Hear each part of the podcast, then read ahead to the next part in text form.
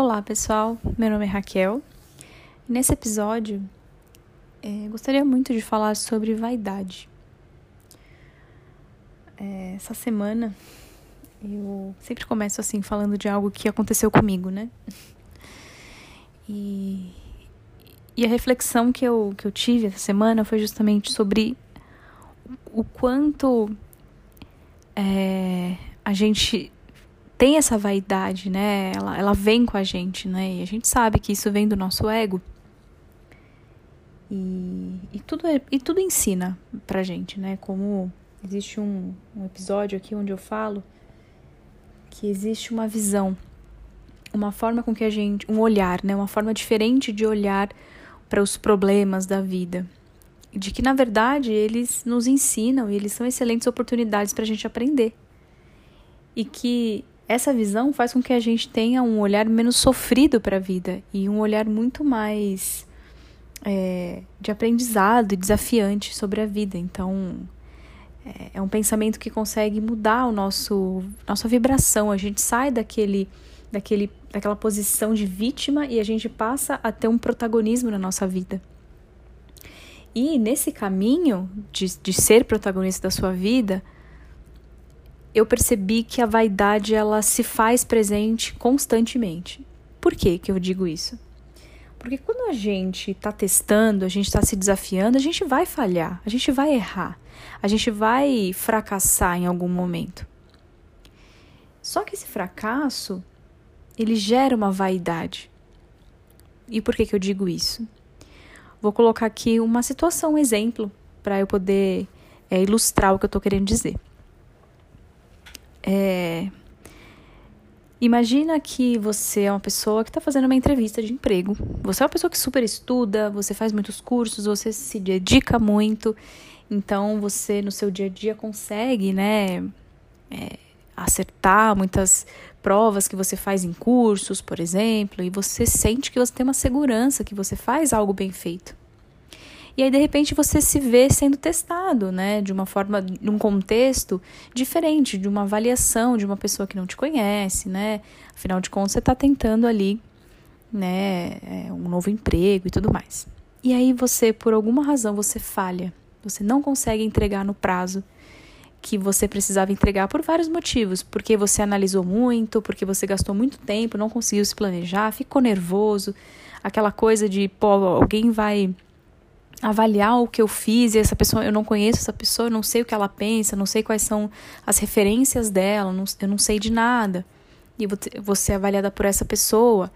E aí também, vamos supor que cai uma, uma tempestade, cai a internet, tudo acontece. E você falha. Isso aconteceu comigo. Então, a primeira coisa que me veio na cabeça foi: o que vão pensar de mim? O que vão pensar de mim?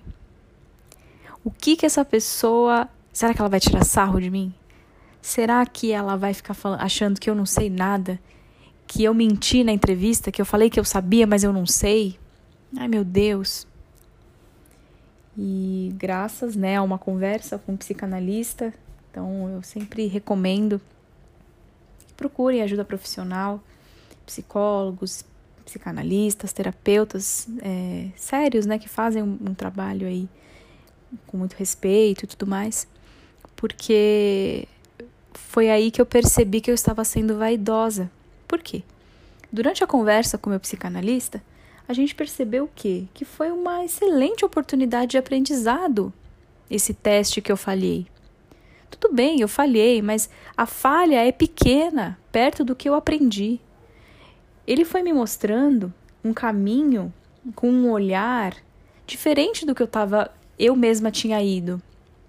Eu tava pensando, poxa vida, eu fracassei.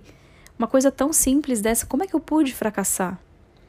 E aí eu percebi que, caramba, numa coisa simples dessa eu consegui aprender que eu preciso aprimorar o meu planejamento. Eu preciso melhorar o tempo de resposta. Eu tenho que me acalmar mais, eu tenho que trabalhar essa minha ansiedade, esse desespero, para que eu possa focar no que é importante. Ou seja, o ganho que eu tive nessa falha, nesse, né, nesse escorregão que eu dei, claro, talvez eu tenha perdido a oportunidade aí de conquistar um novo emprego, Talvez sim, a gente não sabe, não vamos esperar para ver.